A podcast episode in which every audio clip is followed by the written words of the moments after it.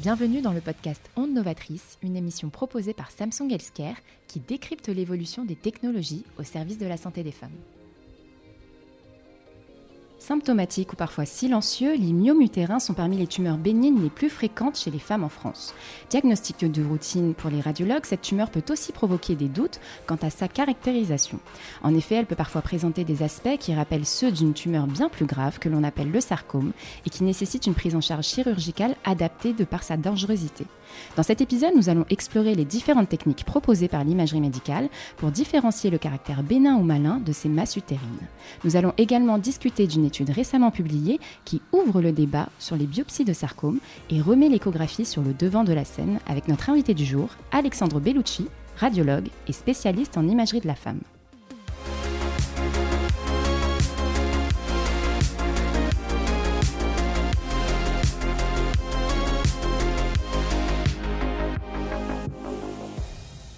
Bonjour Alexandre Bellucci. Bonjour. Bienvenue dans notre podcast. Alors nous le disions, les masses utérines sont fréquentes chez les femmes et peuvent être décelées par des praticiens aussi divers qu'ils soient.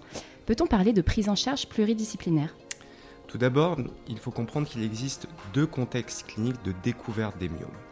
La découverte que l'on va appeler fortuite, la plupart du temps des formes asymptomatiques, les patientes ne se plaignent de rien, et les formes symptomatiques, devant par exemple l'augmentation du volume et du périmètre abdominal, la présence de règles très abondantes ou un contexte d'infertilité. Ces deux contextes de découverte expliquent la grande variabilité de spécialités médicales qui vont être impliquées dans le diagnostic et dans la prise en charge de ces myomes. Que ce soit le médecin généraliste en consultation, que ce soit l'urgentiste lors des complications des myomes, que ce soit le gynécologue, qu'il soit médical ou chirurgical, les sages-femmes, les urologues, car il faut bien comprendre que quand les utérus sont très augmentés en taille, les voies urinaires vont pouvoir être comprimées, en particulier la vessie, mais aussi les gastroentérologues avec des troubles digestifs et bien entendu les spécialistes de la fertilité. Bref, il s'agit d'un problème très fréquent et très répandu qui va avoir de multiples implications médicales. Il faut bien comprendre que pour la prise en charge, seuls les myomes symptomatiques vont bénéficier d'un traitement. Ce traitement, il va être triple. Il est pluridisciplinaire et va nécessiter une discussion entre les différents spécialistes.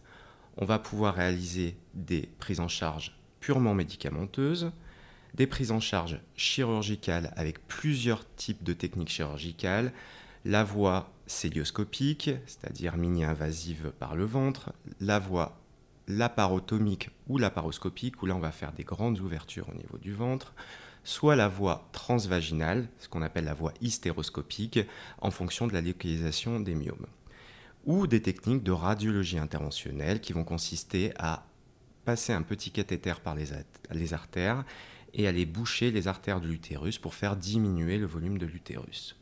Le choix de la technique va dépendre de plusieurs critères, que ce soit l'âge des patientes, le désir de grossesse, la préférence aussi des patientes, bien entendu l'échec des techniques précédentes, et on va parler du rôle principal du radiologue diagnosticien dans la confirmation du diagnostic, mais aussi dans la localisation et les mesures de ces.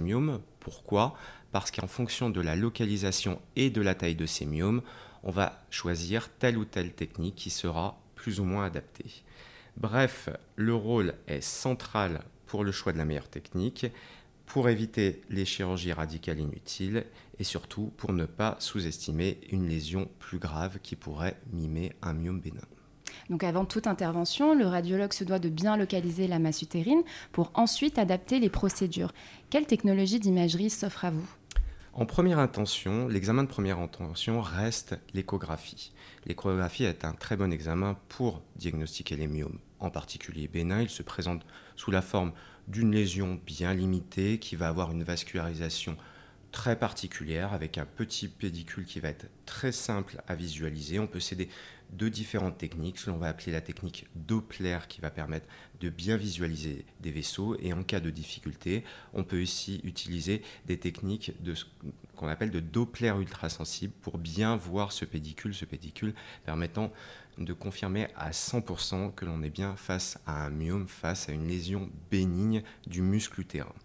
On peut aussi s'aider d'autres techniques pour localiser au mieux euh, ces, comme je vous l'ai dit précédemment. La localisation est très très importante pour choisir le meilleur traitement. On va pouvoir étudier euh, cette localisation en utilisant des techniques trois dimensions échographiques qui vont pouvoir être très utiles pour étudier les rapports avec la paroi interne de l'utérus qu'on va appeler l'endomètre ou la paroi externe euh, de l'utérus que l'on appelle la séreuse. On va pouvoir utiliser des techniques plus avancées telles que l'hystérosonographie qui va consister à injecter un produit directement dans la cavité utérine, ce qui va permettre de le distendre et de mieux voir ces myomes qui seraient localisés dans la cavité pour choisir le meilleur traitement tant que les critères habituels échographiques sont bien visibles, c'est-à-dire une masse bien limitée, la visualisation de ce petit pédicule, on peut se passer de l'IRM. Mais parfois, chez certaines patientes, l'utérus est tellement volumineux, il y a tellement de myomes que l'exploration va être très compliquée. C'est ce qu'on va appeler des utérus indéterminés, ou alors la masse n'a pas tous les critères de bénignité en échographie, donc là, on va parler plutôt de masse indéterminée et on va utiliser une autre technique, une technique de seconde intention qui est l'IRM. L'IRM, avec sa visualisation trois dimensions de la cavité pelvienne, va me permettre d'explorer un plus gros volume, va permettre de localiser plus simplement les myomes, de mieux les mesurer en trois dimensions et aussi de faire les diagnostics différentiels car parfois le diagnostic est difficile avec d'autres pathologies telles que l'adénomiose qui peut parfois mimer euh, la présence de myome. L'adénomiose, c'est une pathologie de la patiente qui a déjà eu des enfants, de la patiente après 35 et après 40 ans, qui va se caractériser par un gros utérus et des saignements très abondants pendant les règles, mais aussi par une autre pathologie qu'on va appeler l'adénomiose externe, qui est en fait un envahissement de l'utérus par de l'endométriose.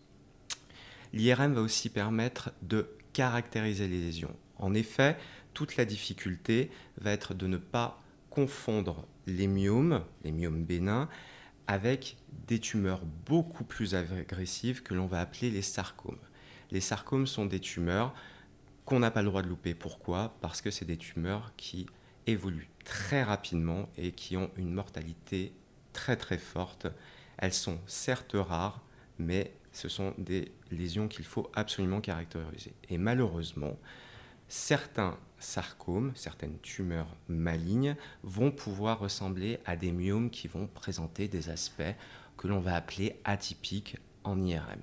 Et là est la difficulté pour le radiologue diagnosticien de distinguer ces myomes de ces sarcomes une étude que nous avons publiée en 2018 qui a été réalisée à l'hôpital européen Georges Pompidou propose un algorithme très simple utilisable par n'importe quel radiologue diagnosticien et qui va euh, permettre de caractériser entre 95 et 98% des myomes, de dire dans 95 et 98% des cas, il s'agit d'une lésion bénigne, on n'a pas besoin de faire une prise en charge particulière. Pour les 2 à 3% restants, ce qui est conseillé maintenant, c'est d'adresser ces patientes dans des services beaucoup plus spécialisés, avec des réunions de concertation pluridisciplinaire où ces dossiers vont être discutés pour choisir la meilleure prise en charge, une surveillance, une biopsie ou une chirurgie adaptée à une lésion tumorale. Alors, vous le disiez précédemment, il reste 2% des cas dans lesquels les difficultés se posent sur le diagnostic, où finalement la caractérisation de la masse utérine n'est pas si évidente que ça. Et récemment, une étude de l'Institut Curie a révélé que la pratique de biopsie sous échographie peut être utile pour confirmer des soupçons de sarcome. Est-ce que vous pourriez nous en dire un peu plus? En effet, il semblerait au vu des dernières études médicales, que le dogme de la biopsie interdite pour les sarcomes ne soit pas si absolu que ça. En effet, jusqu'à présent, on nous a appris, nous, radiologues, nous, médecins, qu'on évite de biopsier un sarcome, car il y a un risque d'essaimement de la lésion sur le trajet de la biopsie. Mais à l'heure actuelle, plusieurs études à la fois internationales et nationales, dont la dernière très récente publiée en mai 2022 par l'équipe de Curie, tendra à montrer l'innocuité de la biopsie et permettrait d'aider caractériser ces fameux 2 à 3% de lésions indéterminées en évitant des surveillances longues le stress pour les patients de ne pas avoir une réponse, mais aussi les chirurgies inutiles. La biopsie, qu'elle soit par voie transvaginale sous échographie, par une simple échographie, ou par voie transglutéale fessière sous scanner, semble être une technique fiable et simple et qui permettrait d'être extrêmement bénéfique dans la prise en charge multidisciplinaire de ces patientes. Attention, la décision de ces biopsies doit rester celle des services spécialisés car la réalisation et l'interprétation de ces biopsies restent à l'heure actuelle complexes. Donc quand on, écoute toutes vos réponses, on comprend finalement que les examens sont multiples euh, pour ne pas passer à côté de quelque chose et surtout ne pas rater une tumeur qui pourrait être cancéreuse et lourde de conséquences. Quel est l'objectif derrière cette stratégie que l'on pourrait même qualifier de jusqu'au boutiste En fait, c'est très simple. Il ne faut pas louper un cancer, il ne faut pas louper un sarcome. Car s'il n'est pas correctement opéré, l'espérance de vie des patientes est très, j'insiste, très largement diminuée, car ce sont des tumeurs très agressives qui peuvent récidiver et disséminer rapidement dans tout le corps, et que malheureusement, en dehors de la chirurgie, les alternatives actuelles, telles que la chimiothérapie ou les biothérapies, ne sont malheureusement pas très efficaces. Inversement, il est grave de faire des hystérectomies, des ablations de l'utérus, pour des lésions bénignes et d'autant plus impactant chez des patientes jeunes en âge de procréer, avec l'impact psychologique, mais aussi la présence de douleurs cicatricielles après ces chirurgies et des problèmes qui peuvent aller jusqu'à euh, des descentes d'organes. Alors pour clôturer nos épisodes, on aime bien poser une toute dernière question à nos invités et cette question c'est que serait la santé des femmes sans les innovations médicales?